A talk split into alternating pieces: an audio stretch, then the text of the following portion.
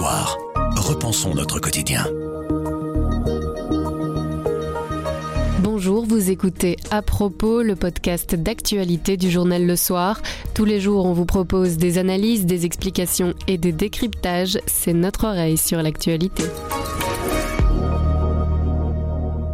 On vous emmène découvrir les mystères des sonates et de la Vierge Marie aujourd'hui, mais d'abord les postes qui restent inoccupés et les employeurs qui cherchent le mouton à cinq pattes sont de plus en plus nombreux en Wallonie.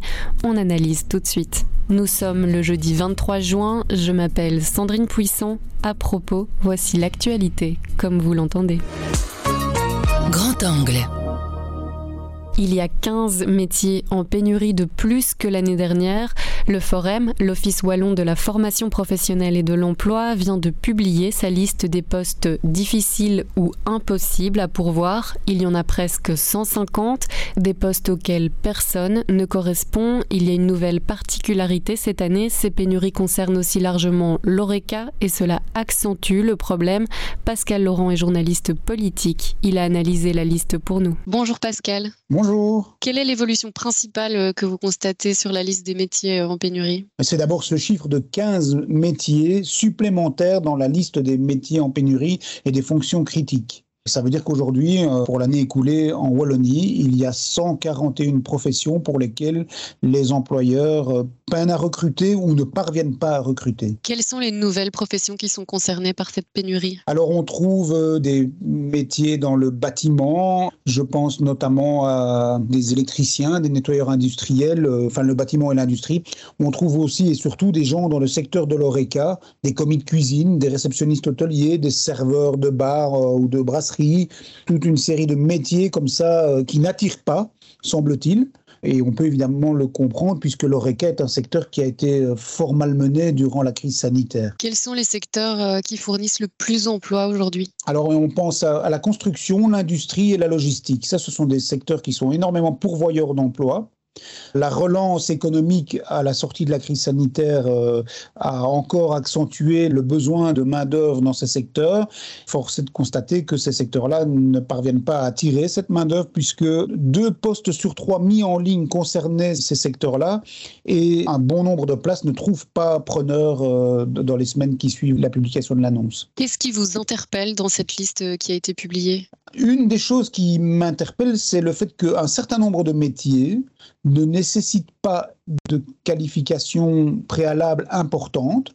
Un demandeur d'emploi faiblement qualifié qui n'aurait pas, par exemple, son CESS, comme c'est le cas pour plus de 40% des demandeurs d'emploi en Wallonie, peut accéder via une formation du Forum à un de ces postes. Et pourtant, par exemple si je prends la personne que l'on a rencontrée dans le cadre de ce dossier, qui est un fontainier, pour être fontainier, il faut maîtriser les quatre opérations de base, hein, euh, division, soustraction, addition et multiplication, quatre opérations mathématiques. Ensuite, ben, le, forum et l'entreprise qui vous recrute se chargent de vous former. Et les conditions préalables ne sont pas importantes et pourtant, pour un certain nombre de métiers, je ne pense pas particulièrement à celui de fontainier, mais à d'autres métiers dans l'ORECA notamment, ou dans le bâtiment, comme celui de manœuvre, la, main-d'œuvre ne se précipite pas. Il existe une main-d'œuvre que l'on peut former, il existe des employeurs qui sont prêts à recruter, et malgré tout, ça ne fonctionne pas.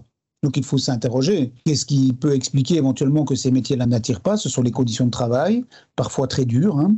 Euh, et puis ce sont par ailleurs la rémunération euh, qui accompagne ces conditions de travail. Est-ce que justement de leur côté, les entreprises ne peuvent pas euh, travailler à améliorer les conditions de travail et à mieux rémunérer ces métiers? Oui, c'est vrai. Si on prend aujourd'hui euh, le travail euh, de manœuvre ou une autre fonction dans le métier du bâtiment dans une grande entreprise, euh, une entreprise de renom du secteur, les conditions de travail ne sont plus celles qu'on a connues autrefois.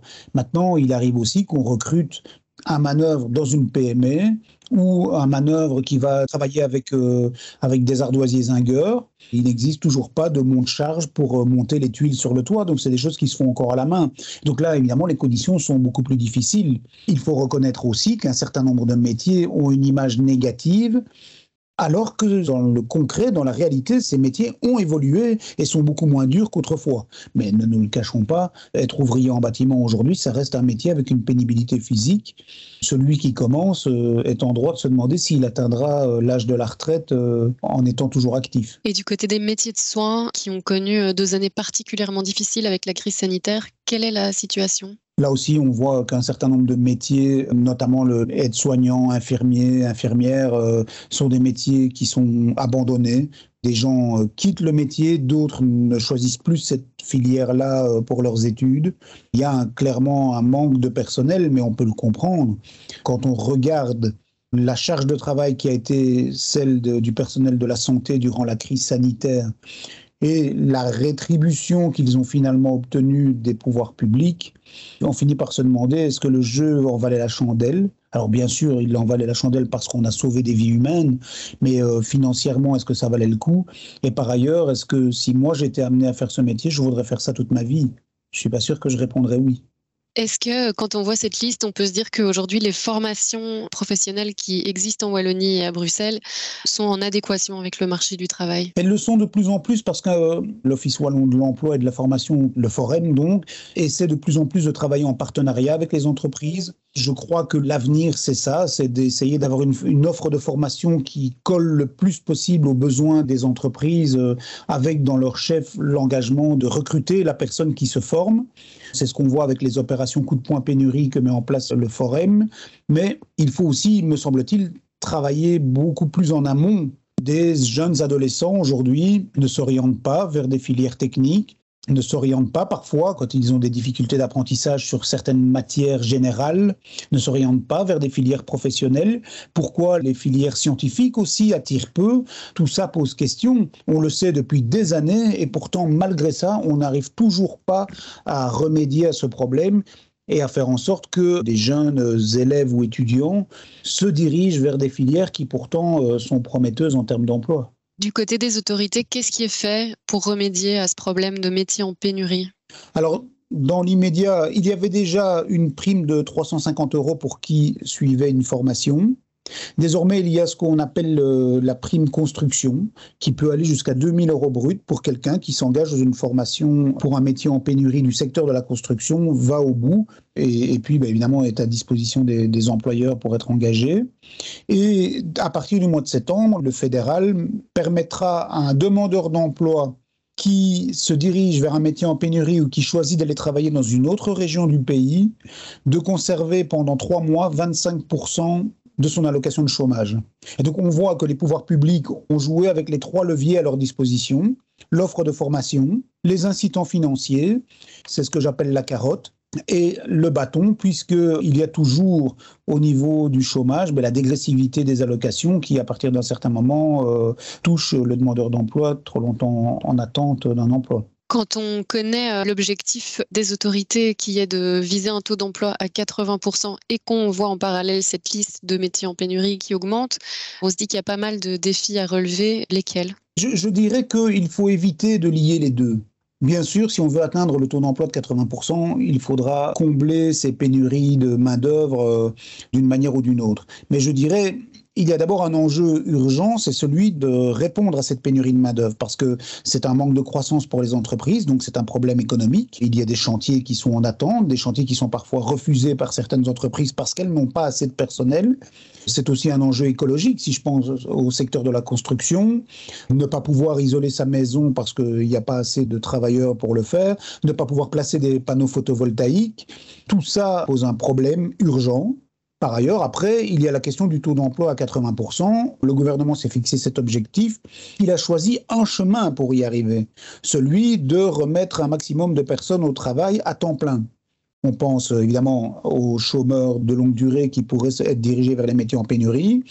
On pense aux malades de longue durée que le gouvernement espère convaincre en partie à, revenir sur le marché de l'emploi, alors qu'a priori ce sont des gens qui sont souffrants et qu'un médecin a décidé de mettre au repos. Où est-ce qu'on pourrait aller chercher les travailleurs? Peut-être qu'il faudrait songer aussi aux migrants, à ces gens qui sont en attente d'une régularisation, d'un statut chez nous et qu'on laisse euh, souvent courir dans la nature, c'est-à-dire qu'on les livre euh, au marché du travail au noir ou simplement on les laisse sans ressources euh, alors que peut-être qu'ils ont des compétences qui nous seraient profitables. Et puis ben, il faut aussi questionner ce chiffre de 80% parce que 80% d'accord, mais de quel type d'emploi?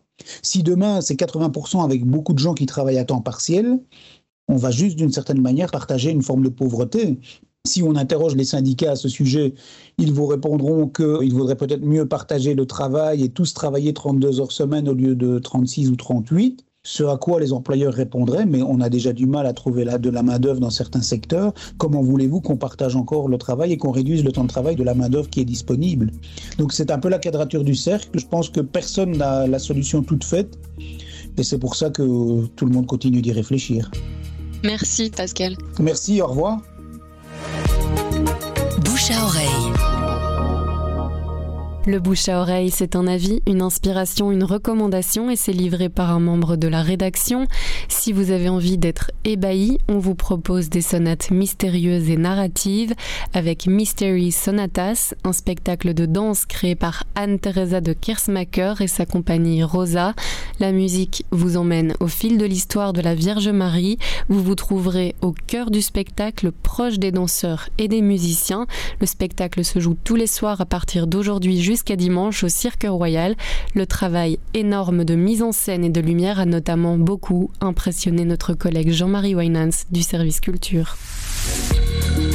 Il y a juste une pièce suspendu au plafond, dont on ne sait pas très bien si c'est un miroir, si c'est métallique, on ne sait pas très bien. Et il y a des lumières qui viennent se projeter là-dessus. Cette pièce tourne légèrement, semble descendre ou monter. On se dit, ah, il n'y a que ça comme décor? Oui, il n'y a que ça. Et à la fin du spectacle, vous avez plus que ça dans les yeux, tellement c'est présent, tellement c'est utilisé, tellement ça vient flotter comme ça par-dessus euh, les danseurs. C'est un spectacle absolument magnifique.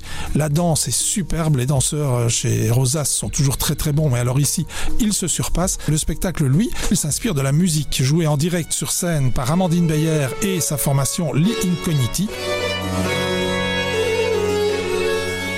Une musique tout à fait particulière puisque le violon joue une partition qui est écrite de telle façon que le son que le musicien entend n'est pas exactement ce qui est écrit. Oui, je sais, ça a l'air bizarroïde comme ça. C'est un style euh, un petit peu à part, c'est une façon de faire qui permet de déstabiliser un petit peu tout le monde, mais aussi de créer de nouveaux effets tout à fait étonnants. Et ces effets étonnants, on les retrouve dans la danse d'Anne-Theresa de Kersmacher, puisqu'on va avoir une dissonance aussi entre ce qui est raconté a priori dans l'histoire de la Vierge Marie et puis ce qu'on voit sur scène.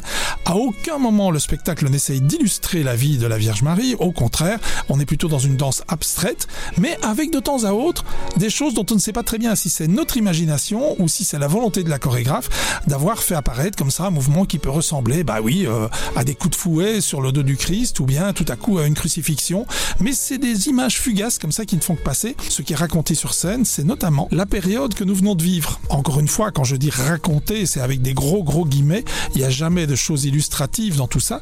Mais il y a une chose toute simple, c'est que pendant la création de ce spectacle, eh bien, il n'était pas possible de danser ensemble. Donc, tout à coup, la séquence centrale du spectacle, au lieu d'être une séquence avec tous les danseurs, est une succession de cinq solos. Jamais Anne-Theresa de Kirsmacher n'avait monté cinq solos l'un après l'autre dans un spectacle. Eh ben, on se dit qu'elle aurait dû le faire plus tôt parce que c'est absolument magnifique. Mystery Sonatas d'Anne-Theresa de c'est donc au Cirque Royal du 23 au 26 juin. Et si vous voulez euh, réserver, et il vaut mieux réserver, vous avez une seule adresse www.lamonnaiedemunt.be. À propos, c'est fini pour aujourd'hui, mais on revient demain dès 7h. En attendant, abonnez-vous, partagez-nous. Vous nous trouverez sur notre site, notre application et votre plateforme de podcast préférée. À demain.